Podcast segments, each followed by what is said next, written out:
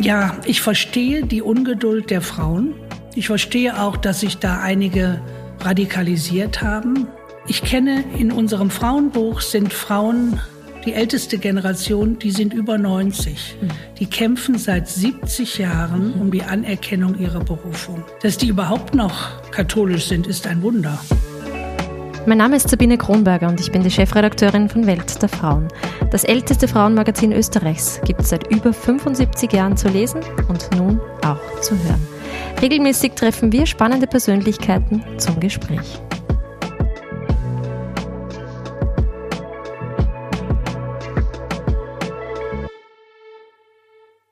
Weil Gott es so will. Frauen erzählen von ihrer Berufung zur Diakonin und Priesterin und Frauen ins Amt, Männer der Kirche solidarisieren sich. Ich begrüße heute bei mir eine ganz besondere Buchherausgeberin. Es ist Schwester Philippa Rath. Sie ist Benediktinerin der Abtei St. Hildegard in Rüdesheim-Eibingen. Sie ist Theologin und Politikwissenschaftlerin, Vorstand der Klosterstiftung St. Hildegard und nach einem Zusatzstudium der Logotherapie und Existenzanalyse begleitet sie Menschen und Ordensgemeinschaften in Krisen- und Konfliktsituationen. Sie hat es gewagt, ein Thema anzugreifen, das seit vielen, vielen Jahren schlummert. Das Thema der Frauen in der Kirche. Welchen Platz hat die Weiblichkeit? Welchen Platz dürfen Frauen einnehmen? Und wo und wann darf es endlich mehr sein, als den Altarraum zu schmücken, die Kirche zu reinigen oder gemeinsam mit dem Priester eine Messe vorzubereiten oder mit Kindern einzustudieren. Hier ist eine Frau, die sich ein Thema angreifen traut, das viele Jahre unter der Decke geschlummert hat. Ein herzliches Grüß Gott an Sie, Schwester Philippa. Schön, dass Sie heute bei mir sind. Vielen Dank und einen wunderschönen guten Morgen. Liebe Schwester Philippa, Sie sind ähm, in Ihrem Heimatkloster, vielleicht wollen Sie uns da ganz kurz mitnehmen, ähm, in welcher Funktion, in welcher Rolle, in welchen Aufgaben tätig? Also ich komme aus der Benediktinerinnenabtei St. Hildegard am Rhein, in Rüdesheim am Rhein gegründet von Hildegard von Bingen 1165. Wir sind heute eine Gemeinschaft von 40 Frauen, vier Generationen. Ich bin verantwortlich für die Klosterstiftung St. Hildegard. Das heißt, ich habe auch viel mit Geld zu tun. Mhm. Ich bin verantwortlich für die Öffentlichkeits- und Medienarbeit. Und vor allem begleite ich sehr viele, vor allem Frauen in Krisen- und Konfliktsituationen. Wir haben ein Gästehaus, da kommen Frauen hin, auch Männer, aber mehr Frauen äh, für einige Tage, die ja über ihr Leben nachdenken wollen oder auch versuchen, sich aus einer Glaubens- oder Lebenskrise herauszuwinden, sozusagen. Und da bin ich in der geistlichen Begleitung tätig. Das sind meine Hauptaufgaben derzeit. Mhm. Jetzt haben Sie schon zum zweiten Mal ein sehr erfolgreiches Buch geschrieben, beziehungsweise auch ein Buch, über das man einfach spricht. Frauen ins Amt, das ist ein Aufruf, ein Gedanke, ein Wunsch von vielen Frauen seit vielen Jahren. Eher im Verborgenen mit sich getragen, so haben wir ihn viele Jahre wahrgenommen. Dort und da haben Frauen gewagt, es vielleicht auszusprechen. Dort und da haben sie es vielleicht auch lauter ausgesprochen, wurden dann sofort in eine Ecke gedrängt oder auch in eine Schublade gesteckt. Sie sagen jetzt auf vielen Seiten Ihres Buches ähm, ganz klar, da muss sich was ändern. Wie kam es dazu, dass Sie dieses Buch oder diese Bücher geschrieben haben und dieses Thema angreifen, das sich andere nicht wagen anzusprechen? Ich muss Sie zunächst mal in einer kleinen Sache korrigieren, aber die ist wichtig, mir wichtig. Ich habe diese Bücher nicht geschrieben, sondern herausgegeben. Ich leihe also den Frauen und auch jetzt im zweiten Band den Männern sozusagen ähm, meine Stimme. Ich biete ihnen eine Plattform, um über ihre Berufung zu sprechen und über ihr, ihre Meinung zum Thema Frauen in Weiheämter der Kirche. Die Bücher sind nie geplant gewesen, beide nicht. Heute bin ich überzeugt, es ist irgendwie ein Produkt, beide sind Produkte des Heiligen Geistes. Ich bin jetzt seit drei Jahren Delegierte in dem synodalen Prozess, synodaler Weg bei uns in Deutschland. Ich bin eine von zwölf Ordensleuten, die dort hinein berufen worden sind und dort gewählt worden in das sogenannte Forum Frauen in Diensten und Ämtern der Kirche. Wir arbeiten da an vier verschiedenen Themen, die sich aus den diversen Missbrauchsstudien in den deutschen Diözesen ergeben haben. Und da wurden durchgängig in allen Studien vier Themenbereiche herausgearbeitet, die systemische Ursachen für Missbrauch sind. Und darunter war eine, ein Thema die mangelnde Präsenz und Mitverantwortung und Leitung von Frauen in unserer Kirche. Nachdem ich in dieses Forum gewählt worden bin, sprachen mich zwei Bischöfe an und sagten, wir wissen eigentlich gar nicht, was dieses Frauenthema hier soll. Mhm. Und wir kennen überhaupt keine Frauen, die zu Weiheämtern berufen sind. Ich habe zunächst mal geschluckt und habe ihnen dann gesagt, es tut mir ja schrecklich leid, meine Herren, wenn Sie keine kennen. Ich kenne sehr viele. Mhm. Durch meine Begleitung, durch Kontakte aller Art. Ich kenne wirklich viele Frauen, die eine Berufung zur Diakonin und Priesterin haben und diese nicht leben können, nur weil sie eine Frau sind. Und dieses Gespräch war ein sehr kurzes in einer Kaffeepause und mich hat das dann nicht mehr losgelassen. Und dann habe ich, als ich wieder zu Hause war, zwölf Frauen angeschrieben, die ich kenne, mhm. die eine Berufung haben. Sie mögen mir doch bitte ein möglichst kurzes Lebens- und Berufungszeugnis niederschreiben. Mhm. Das haben diese Frauen auch gemacht. Die haben aber noch etwas getan. Die haben meine Mail-Anfrage weitergeleitet an das andere. Das ist ja heute ganz einfach in digitalen Zeiten. Das habe ich gelesen und dann ist was passiert. Und dann ist etwas passiert. Dann ist, sind aus den zwölf Texten 150 geworden innerhalb von fünf Wochen. Ja, da stand ich nun mit so vielen beeindruckenden, wertvollen Lebenszeugnissen, dass ich dachte, die können wir jetzt nicht in den Papierkorb tun. Äh, ich hätte diese 150 Texte nie mitnehmen können in die Synodalversammlung. Mhm. Ich hätte vielleicht drei präsentieren können, aber das war es dann auch. Und so haben wir ein Buch daraus gemacht. Und das war das erste Buch. Ich sage immer kurz und bündig das Frauenbuch mit dem Titel Weil Gott es so will. Frauen erzählen von ihrer Berufung zur Diakonin und Priesterin. Dieses Buch hat, wie Sie schon sagen, eine riesige Resonanz mhm. ausgelöst. Und ich habe etwa 350 Briefe bekommen, Mails auf dieses Buch hin. Mhm. Menschen, die dankbar waren, Frauen, die geschrieben haben, das ist ja genau meine Geschichte, die da drin steht. Ich hätte mhm. auch schreiben können. Sehr viele Österreicherinnen übrigens, mhm. die ich zunächst mal gar nicht so im Blick hatte, weil ich so wenige kenne. Inzwischen könnten wir einen österreichischen Band füllen. Das wäre kein Problem. Aber es haben mir auch 50 Männer geschrieben. Und mhm. zwar ausnahmslos Kirchenmänner. Priester, Bischöfe, Ordensmänner, Theologieprofessoren, Diakone, engagierte Familienväter, die sich bedankt haben und die gesagt haben, was können wir tun, um uns zu solidarisieren? Mhm. Und erst da kam in mir der Gedanke auf, einen Komplementärband zu machen zu dem Frauenbuch mit Stimmen von Männern zum Thema Frauen in der Kirche. Und dann habe ich das nach derselben Art gemacht. Ich habe die 50 angeschrieben, mhm. gefragt, wären sie bereit, einen etwas ausführlicheren äh, Text zu schreiben, möglichst persönlich. Und ich brauchte aber 100 bis 120 Texte, um ein Buch sinnvoll zu füllen. Und dann habe ich noch viele mir bekannte Priester angeschrieben, habe einen guten Freund von mir, der ist Hochschulpfarrer in Würzburg, Burkhard Hose, gebeten, mit mir zusammen dieses Männerbuch, wie ich das heute nenne, herauszugeben. Ich dachte, wenn wir ein Buch machen mit Männerstimmen aus der Kirche, wäre es nicht schlecht, auch einen Priester dabei zu haben. Und Bokatose hat sofort zugestimmt. Dann haben wir noch 60 weitere angeschrieben. Bis auf einen haben alle zugesagt. Und dieser eine, eigentlich eine traurige Angelegenheit, sagte, ich würde nur zu gerne schreiben, aber bei mir läuft gerade die Bewerbung um einen Professorenlehrstuhl an einer deutschen Universität für Dogmatik. Mhm. Wenn ich jetzt einen solchen Beitrag schreibe, weiß ich genau, ich bekomme diesen Lehrstuhl nicht. Das ist ein trauriger Aspekt. Das ist ein ganz trauriges Faktum und inzwischen hat er den Lehrstuhl. Wenn er sich öffentlich äußert heute, ist das auch sehr positiv auf Frauenweihe hin.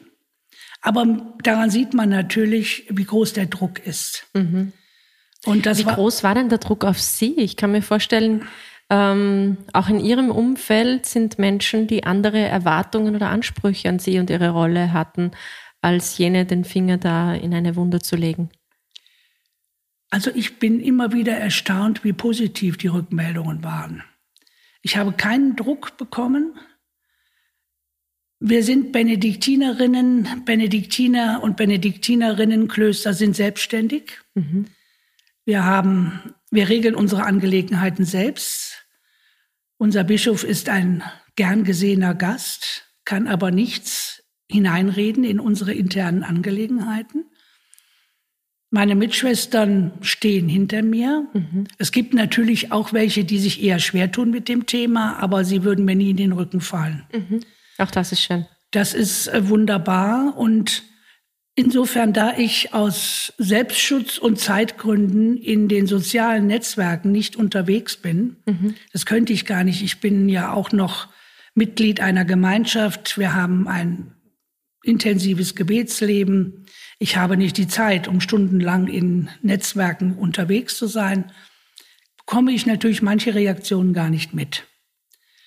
Aber das, was an schriftlich an mich zurückgekommen ist, war nur ermunternd, ermutigend, bestärkend. Äh, endlich ist das Thema aus der Tabuzone heraus. Mhm. Endlich können sich Frauen dazu bekennen. Das ist vielleicht sogar, denke ich, manchmal der wichtigste Effekt dieses Frauenbuches, dass die berufenen Frauen jetzt über ihre Berufung öffentlich sprechen. Viele haben gedacht, ich bin die Einzige, ich bin eine Exotin, ich äh, darf eigentlich gar nicht sein. Mhm. Und als sie merkten, wie viele sie sind, äh, hat sich ein ungeheurer Solidarisierungsaufschwung ähm, ja, Aufschwung ereignet und jetzt treffen sich die Frauen auch regelmäßig und sind, wie man das heute nennt, wirklich empowered. Mhm. Sie, sie setzen sich ein für die Frauenweihe. Also es ist ein, ein sehr schöner Effekt dieses Buches. Ich habe viele, viele schöne Sätze, viele bewegende Sätze in diesem Buch gelesen, viele Aspekte und Gedanken von Menschen, die wirklich auch in Sorge sind um diese Entwicklungen, die Wünsche und Hoffnungen in sich tragen.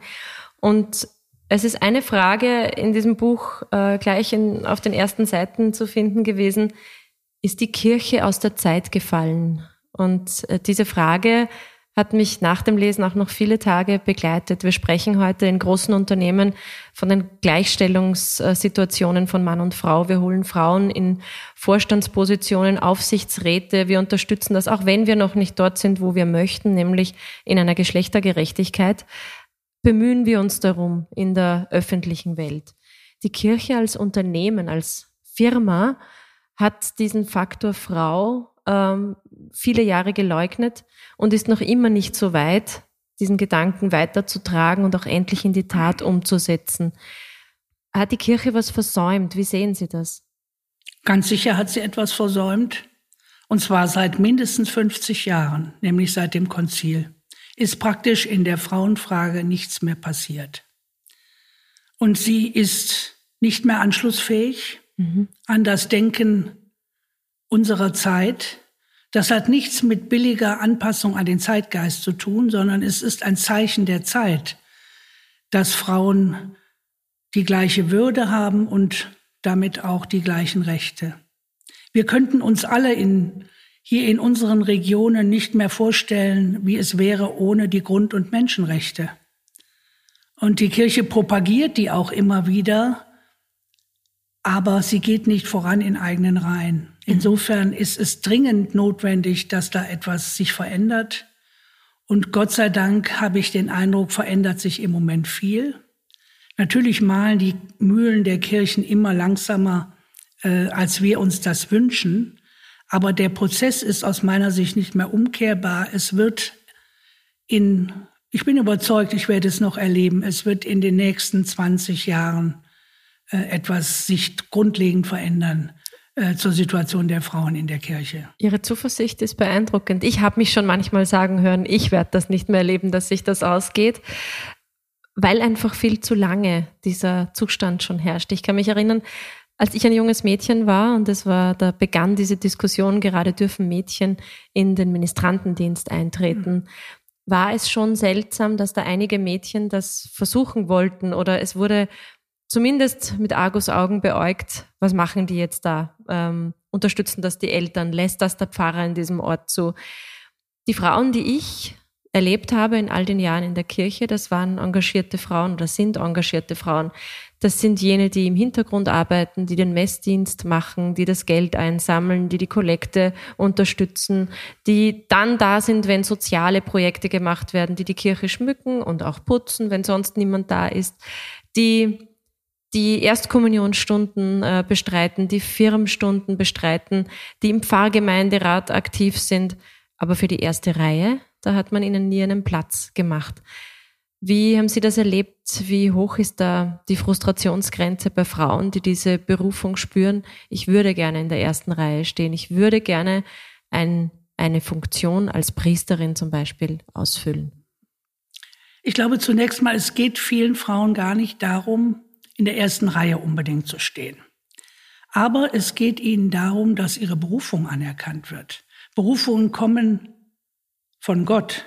Das müssen wir uns einfach äh, klar machen. Das ist nicht irgendein Berufswunsch, so wie ich jetzt äh, mich entscheide, äh, Hotelfachfrau zu werden oder sonst irgendeinen Beruf ergreife.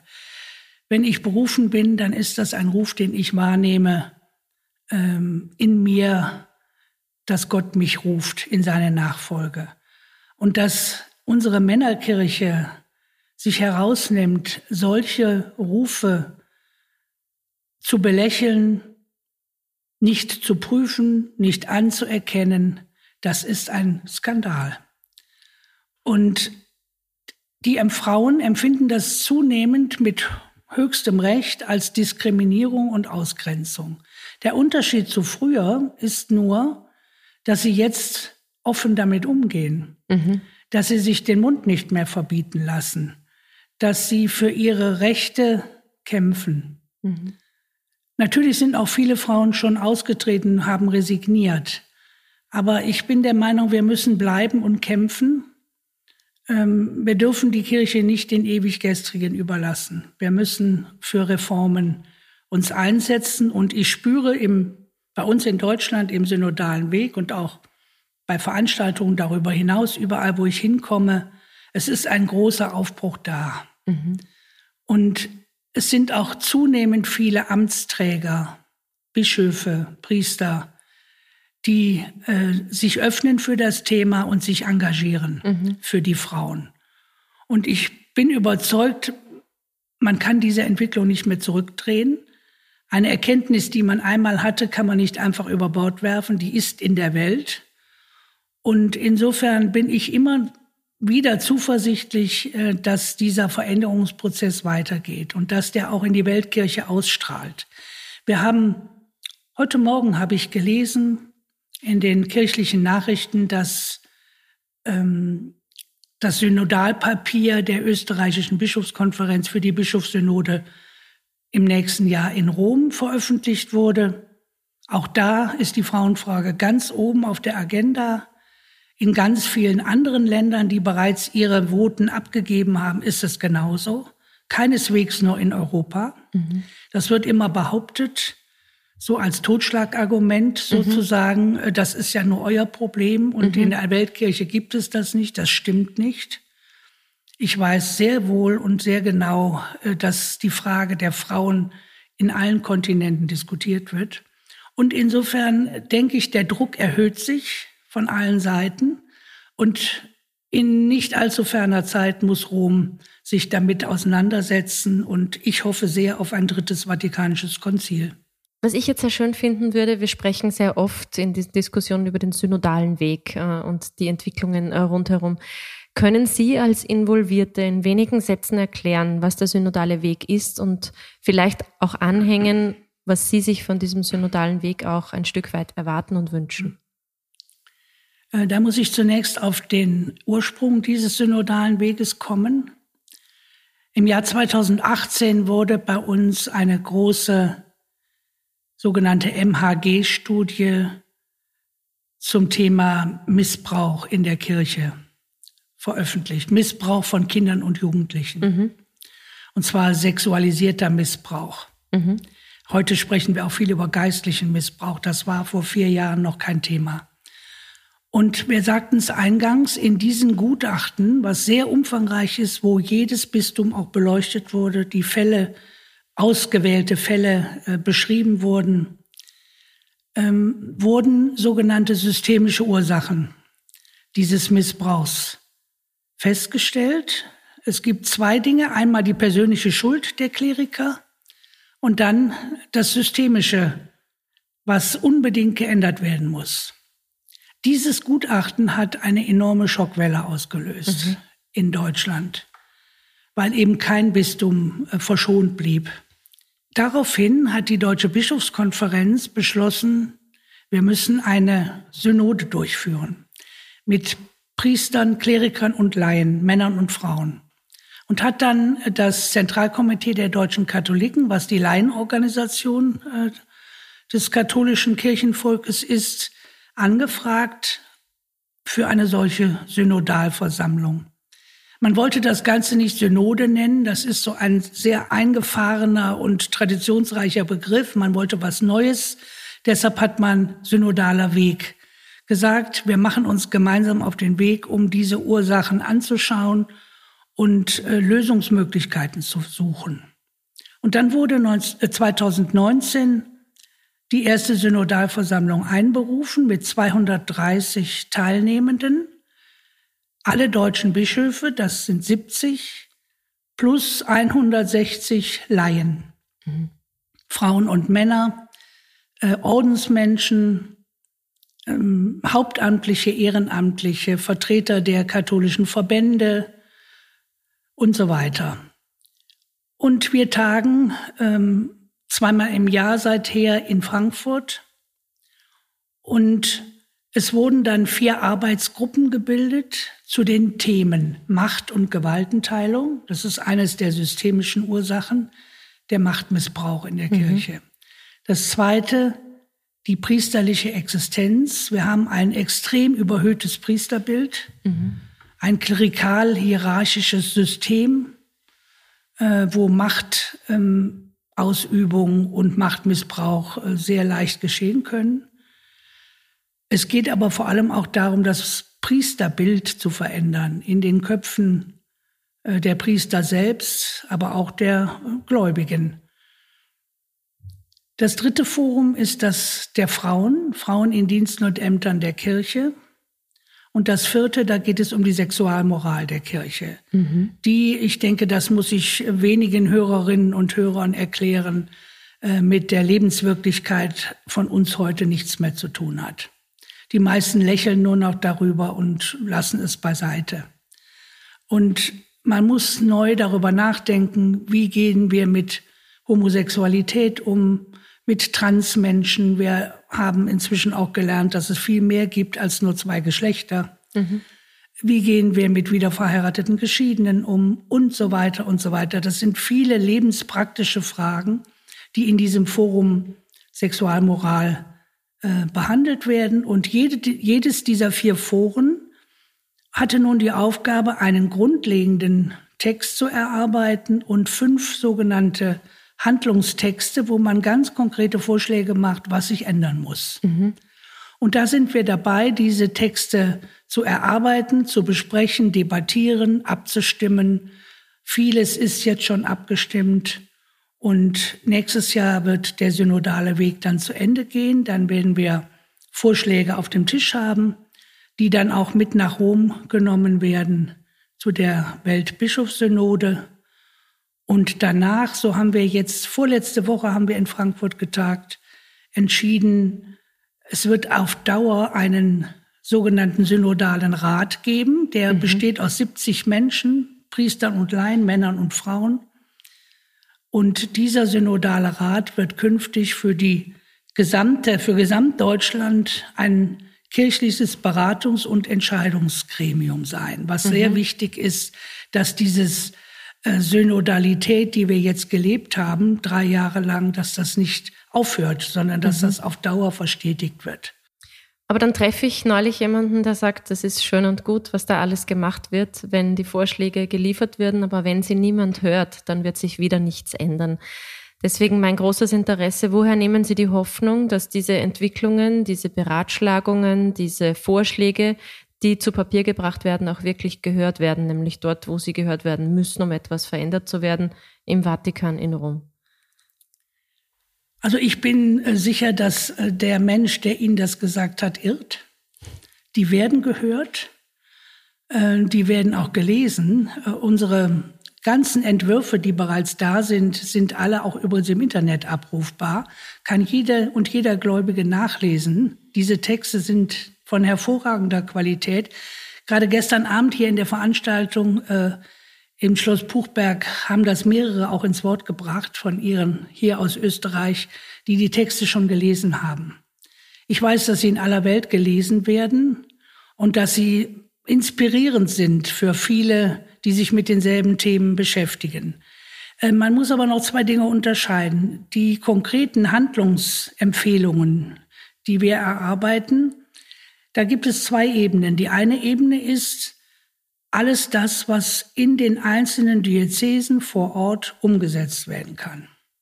Und dann gibt es Fragen, das sind aber weniger, aber natürlich die entscheidenden, die nur in Zusammenarbeit mit Rom mhm. entschieden werden. Also das Frauenpriestertum, das Diakonat der Frau, das sind Dinge, die in Rom entschieden werden müssen. Aber wie ich eben sagte, ich bin überzeugt, dass diese Texte ähm, nicht nur gelesen, sondern wirklich auch zur Kenntnis genommen werden. Und ich habe in den letzten Jahren erlebt, in diesen drei Jahren, wie viele Bischöfe ihre Meinungen geändert haben. Mhm. Durch die Beschäftigung, intensive Beschäftigung mit diesen Fragen. Und darauf hoffe ich einfach, dass da eine Bewusstseinsbildung in Gang kommt, die dann auch zu Veränderungen der Lehre führt. Mhm. Und die kirchliche Lehre, auch wenn das viele bestreiten, aber es ist leider eine Tatsache, hat sich immer wieder geändert. Mhm. Wir haben eine lebendige Tradition. Wir können Tradition nicht in Stein meißeln. Auch wenn es ein bisschen länger dauert. Es dauert bei manchen länger. Denken Sie an Galileo Galilei, da hat es hunderte von Jahren gedauert, bis dieser Irrtum bereinigt wurde. Aber ich bin, ja, das mag an meinem persönlichen Naturell liegen. Ich bin eher ein positiv denkender, hoffnungsvoller Mensch. Äh, ich bin einfach überzeugt, dass dieses Zeichen der Zeit äh, nicht überhört werden kann und auch nicht überhört werden wird. Dass es nicht übermorgen passiert, ist klar. Aber ich denke, ich werde es noch erleben.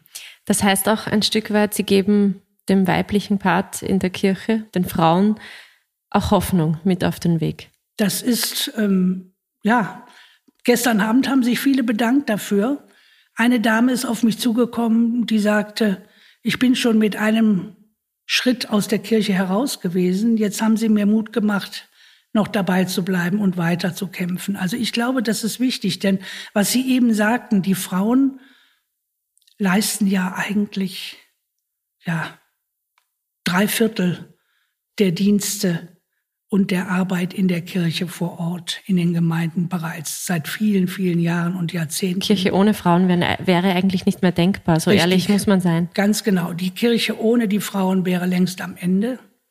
Das wissen auch eigentlich alle. Aber was wir noch tun müssen, wir Frauen, ähm, wir müssen klarer zu unseren Positionen stehen und mhm. mutiger sein, mhm. mutiger auch herauszutreten, im eigenen kleinen Ort vielleicht Im aus der Masse und zu sagen, Ort. ich habe hier einen Anspruch, einen Wunsch, Richtig, eine Hoffnung. Ganz genau. Sich, sich also wirklich auch ihrer eigenen Würde als Frau, als Christin, als Getaufte und Gefirmte äh, viel mehr bewusst zu werden und nicht immer nur, ja, devot auf das zu hören, was die Kleriker sagen.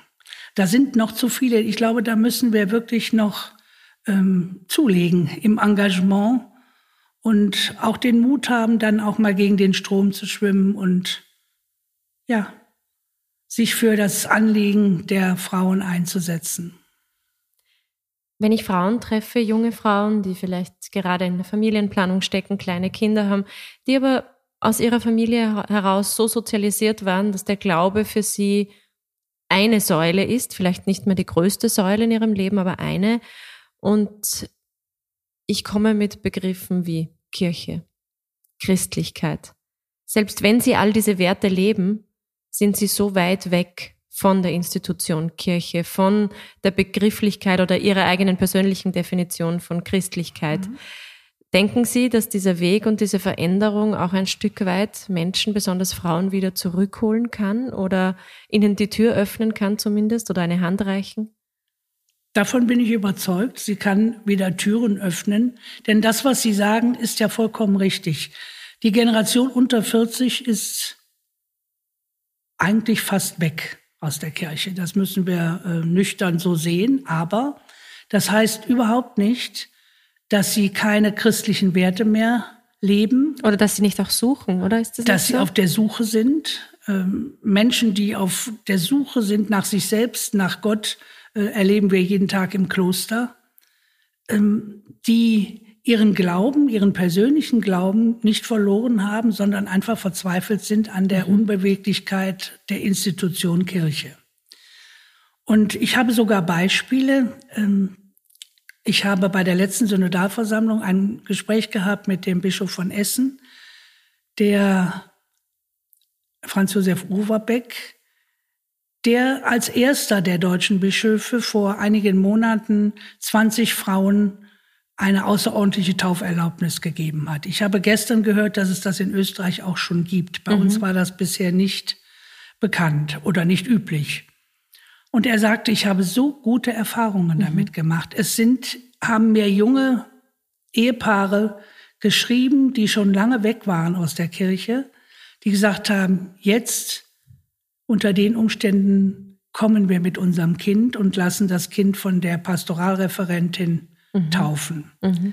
Ich habe anderes gehört, ähm, dort, wo Frauen inzwischen Gemeinden leiten. Das war bis bei uns bis vor einigen Jahren auch undenkbar. Mhm. Aber durch den rasanten Priestermangel wird das natürlich jetzt auch ähm, anders werden. Es gibt also Gemeinden, wo Frauen leiten. Und auch da haben die Bischöfe, und das ist, finde ich dann auch gut, dass sie es offen sagen, ähm, berichtet, wie lebendig diese Gemeinden wieder sind, mhm.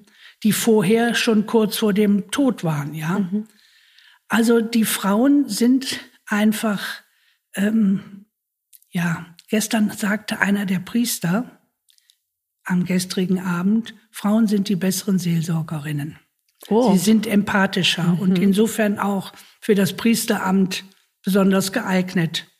Das hat mich gefreut, so, ein, so etwas aus dem Mund eines Priesters Man zu hören. Man sieht ihnen auch an. Man sieht ihnen auch an, dass sie diese Aussage freut, dass ja, das, das aus, einem männlichen, aus einem männlichen Munde kommt. Das hat mich wirklich gefreut, dass das aus dem, aus dem Mund eines Klerikers kam, ja. Wir sind ja eigentlich davon längst überzeugt, das muss man ja sagen, ja. dass Frauen also in der Seelsorge wirklich ähm, vor Ort näher an den Menschen sind als viele Priester. Ich selbst war einige Jahre Krankenhausseelsorgerin. Ähm, ja, das ist einfach eine Aufgabe, die, die auch uns Frauen irgendwie auf den Leib geschnitten ist, glaube ich. Eine soziale Ader, eine Empathiefähigkeit, ja. das sagt man uns nach oder das schreibt man der Weiblichkeit ja gerne zu. Auch das ist in dieser Funktion oder in dieser Rolle in der Kirche ein wichtiger Faktor. Richtig. Und wir merken jetzt auch im synodalen Weg, ähm, wie bereichernd es ist, wenn Männer und Frauen, Kleriker und Laien miteinander auf dem Weg sind. Mhm. Ja, wenn die sich nicht in ihre jeweiligen Blasen zurückziehen. Gerade dieses Männerbündische im Klerus ist ja auch eine, eine Keimzelle für, für viele Fehlentwicklungen. Und ich habe bemerkt, wie unsere Bischöfe am Anfang konnten die mit diesem Format des synodalen Wegs kaum etwas anfangen. Ja, die waren gehemmt bis zum geht nicht mehr. Inzwischen ist es ein ganz normales Miteinander. Innerhalb von drei Jahren hat diese Entwicklung stattgefunden. Und auch das Sie erkennen, dass Sie dort etwas mitnehmen dürfen, nicht nur genau. hintragen vielleicht. Richtig. Die, Sie haben erkannt, dass Sie nicht nur irgendwas abgeben müssen, sondern dass Sie sehr viel gewinnen durch dieses Miteinander der Geschlechter. Und das erhoffe ich mir äh, einfach, dass das durch die Praxis diese Erfahrungen dann doch so greifen, dass man also die Lehre dann auch entsprechend mhm. ändert. Mhm. Unser Magazin im Oktober trägt den Titel Weiblichkeit. Und die Weiblichkeit in der Kirche, das ist etwas, das Sie vorantragen und wo Sie sich auch vorantrauen. Was ist Ihre eigene Motivation, Ihr Antrieb, Ihre Quelle der Kraft, um diesen Weg auch voranzutreiben, um hier auch ein Stück weit ein Motor zu sein? Es gibt verschiedene Quellen, aus denen ich schöpfe. Äh, zunächst mal gibt mir meine Gemeinschaft viel Kraft. Das Gebet gibt mir viel Kraft. Da kann ich dann auch alles irgendwie auch übergeben, sozusagen. Auch Enttäuschungen, die es ja auch gibt auf dem Weg. Aber vor allem gibt mir Kraft diese unglaubliche, ähm, das unglaubliche Engagement und die Hoffnung so vieler Frauen. Mhm. Äh, ich habe jetzt sehr, sehr viele Frauen kennengelernt, die in den katholischen Verbänden aktiv sind, im ganzen deutschsprachigen Raum. Äh, viele Frauen, die jetzt den Mut haben, ihre Berufung offenzulegen. Und ja, das gibt mir Mut, weiterzumachen und dann natürlich das Thema Gerechtigkeit. Mhm. Für mich ist die Frauenfrage letztlich eine Frage der Gerechtigkeit. Es gibt diese wunderbare Stelle im Galaterbrief 3,28, wo Paulus sagt, es gibt nicht mehr Juden und Griechen, Sklaven und Freie, Männer und Frauen, sondern wir sind alle eins in Christus. Mhm. Und daraus fließt das Stichwort Geschlechtergerechtigkeit. Mhm. Und das macht mir, gibt mir Kraft und ja, mein Hoffnungspotenzial ist eigentlich unbegrenzt, das muss ich sagen. Und ich versuche dann auch den Frauen, die dabei sind zu verzweifeln, wirklich Mut zu machen, weiterzumachen und ja, sich zu engagieren. Ich begegne vielen Frauen, die aber in dieser Frage seit vielen Jahren feststecken, in dieser Frage, äh, wann kommen wir endlich dran, wann dürfen wir mit dabei sein. Ähm, bei manchen gipfelt es ähm, in Reaktionen, die auch für mich manchmal schwer nachzuvollziehen sind. Wenn wir zum Beispiel kürzlich ein Interview mit einem Geistlichen bei uns im Magazin hatten über einen völlig anderen Bereich, aber in dennoch auch in diesem Bereich auf den Zahn gefühlt haben, dass Frauen, die den Wunsch oder das Ziel haben, auch irgendwann in ihrer Berufung leben zu dürfen, in einer der vielen Formen, dann oft sogar angriffig gegen diese Priester, gegen diese Kleriker, gegen diese Diakone sind. Ähm, nicht zuletzt habe ich auch Reaktionen erfahren, wo Frauen gesagt haben, Männer dürfen die, den, dieses Amt des Diakons nicht mehr annehmen, nicht mehr tragen, nicht in dieser Funktion nicht mehr sein, bis endlich eine Geschlechtergerechtigkeit herrscht. Ist das ein Weg oder haben sich da auch vielleicht die Frauen manchmal ein bisschen vergangen? Also dieses Argument kenne ich auch. Wir haben in unserem Männerbuch auch äh, zwei Stimmen, die sagen ähm, oder die sich fragen, inwiefern ähm, sind wir sozusagen indirekt mitschuld daran, indem wir nämlich uns weihen lassen, obwohl wir genau wissen, dass die Frauen, die genauso eine Berufung haben und dieses Amt genauso ausfüllen könnten, nicht geweiht werden. Äh, ich bin da etwas ähm, barmherziger vielleicht. Ich glaube, dass das übrigens eine wichtige äh, Eigenschaft ist, auch in unserem Zusammenhang. Es geht ja darum, wir müssen beisammen bleiben. Und hinter der Ablehnung der Frauen in Ämtern und Diensten stecken sehr viele Ängste. Mhm. Bei den Klerikern. Und auch diese Ängste muss man annehmen, also muss man wahrnehmen zunächst mhm. mal, ja. Und ich glaube, ähm, wir müssen versuchen, auch Ängste abzubauen durch das gemeinsame Tun, wie ich eben schon geschildert habe. Es gibt viele Kleriker, die Angst vor Frauen haben. Das ist, ähm, spürt man im Alltag. Und die Angst kann ich nur nehmen, indem ich mit ihnen zusammenarbeite, so, so weit wie möglich Und ähm, ja, ich verstehe die Ungeduld der Frauen. Ich verstehe auch, dass sich da einige radikalisiert haben. Ich kenne in unserem Frauenbuch sind Frauen, die älteste Generation, die sind über 90. Mhm. Die kämpfen seit 70 Jahren mhm. um die Anerkennung ihrer Berufung. Dass die überhaupt noch katholisch sind, ist ein Wunder. Mhm. Dass sie nicht längst der Kirche den Rücken gekehrt haben. Also insofern verstehe ich die Ungeduld, aber wir müssen, ähm, denke ich, Schritt für Schritt vorangehen und ähm, Aggression setzt immer gegen Aggression in Gang. Und dann werden Mauern aufgebaut, die wir nicht mehr überwinden. Und insofern, ich sage oft, ich habe im Frauenforum bei uns einen Sitznachbarn, einen Bischof, der ganz klar gegen jede Reform ist. Mhm. Aber das heißt nicht, dass ich nicht mit ihm in freundlichem Umgangston sein kann, ja? Oder dass wir uns abwenden voneinander. Das, das darf nicht sein. Und äh, die Liebe Gottes ist immer größer als alles.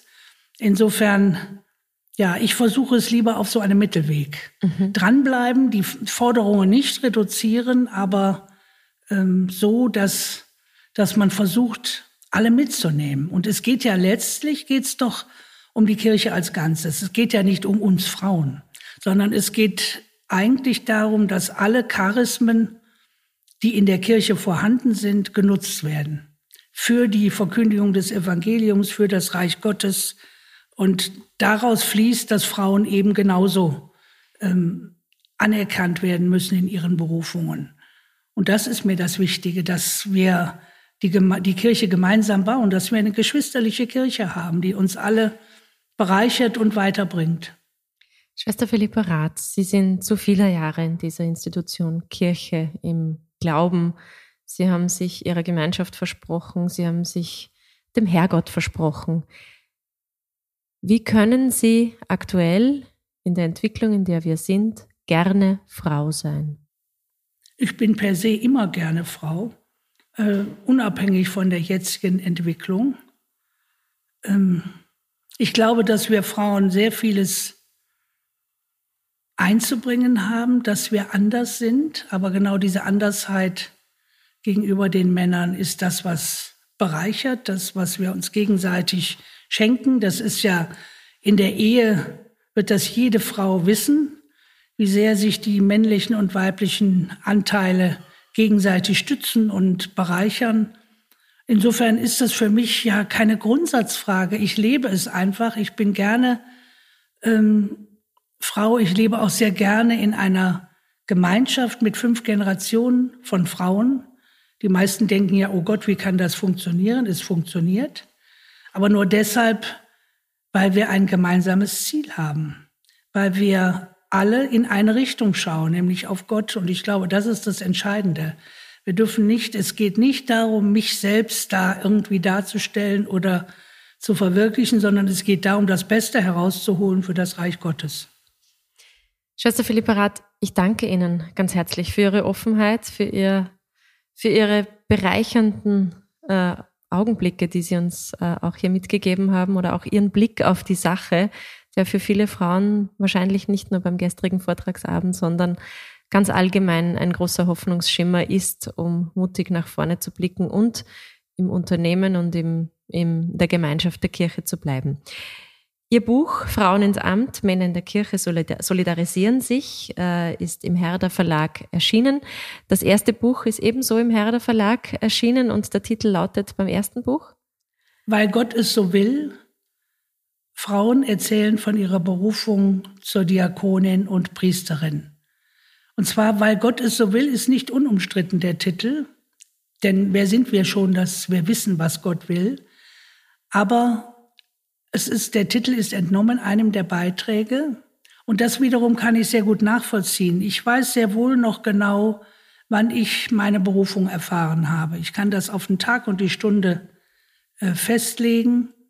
Und ich wusste in diesem Moment, und so auch die Autorin dieses Frauenbuches, ich wusste in diesem Moment, Gott will von mir, dass ich in eine klösterliche Gemeinschaft eintrete. Und so wussten die Frauen, in einer bestimmten Situation, an einem bestimmten Punkt, ja, Gott ruft mich in seine Nachfolge und ich weiß, dass er mich als Diakonin und Priesterin will. Das heißt natürlich nicht, dass wir das nicht noch prüfen müssen, dass die Kirche hat das Recht, Berufungen zu prüfen. Aber das Schlimme ist ja, dass die Frauenberufungen gar nicht geprüft werden, sondern von vornherein aufgrund des Geschlechtes aussortiert werden. Und insofern, weil Gott es so will. Ich darf diese beiden Bücher den Zuhörerinnen und Zuhörern ans Herz legen. All jenen, die vielleicht schon längst ähm, dem Glauben abgeschworen haben, aber doch noch ein kleines Flämmchen in ihnen brennt, dass sie äh, dem Glauben noch immer positiv zublicken können. Es könnte ein Türöffner sein, Ihr Buch. Ich habe es mit Begeisterung gelesen. Ich habe auch mit Begeisterung dieses Gespräch mit Ihnen geführt. Viel länger, weitaus länger als normalerweise unsere Podcasts bisher dauern. Deshalb ein großes Danke und man könnte mit Ihnen noch ewig weitersprechen. Vielen herzlichen Dank fürs Gespräch und für Ihre Offenheit und Kraft. Danke Ihnen auch und ja, ich danke allen, die zuhören und die sich für das Thema interessieren und vielleicht sogar dafür brennen. Danke.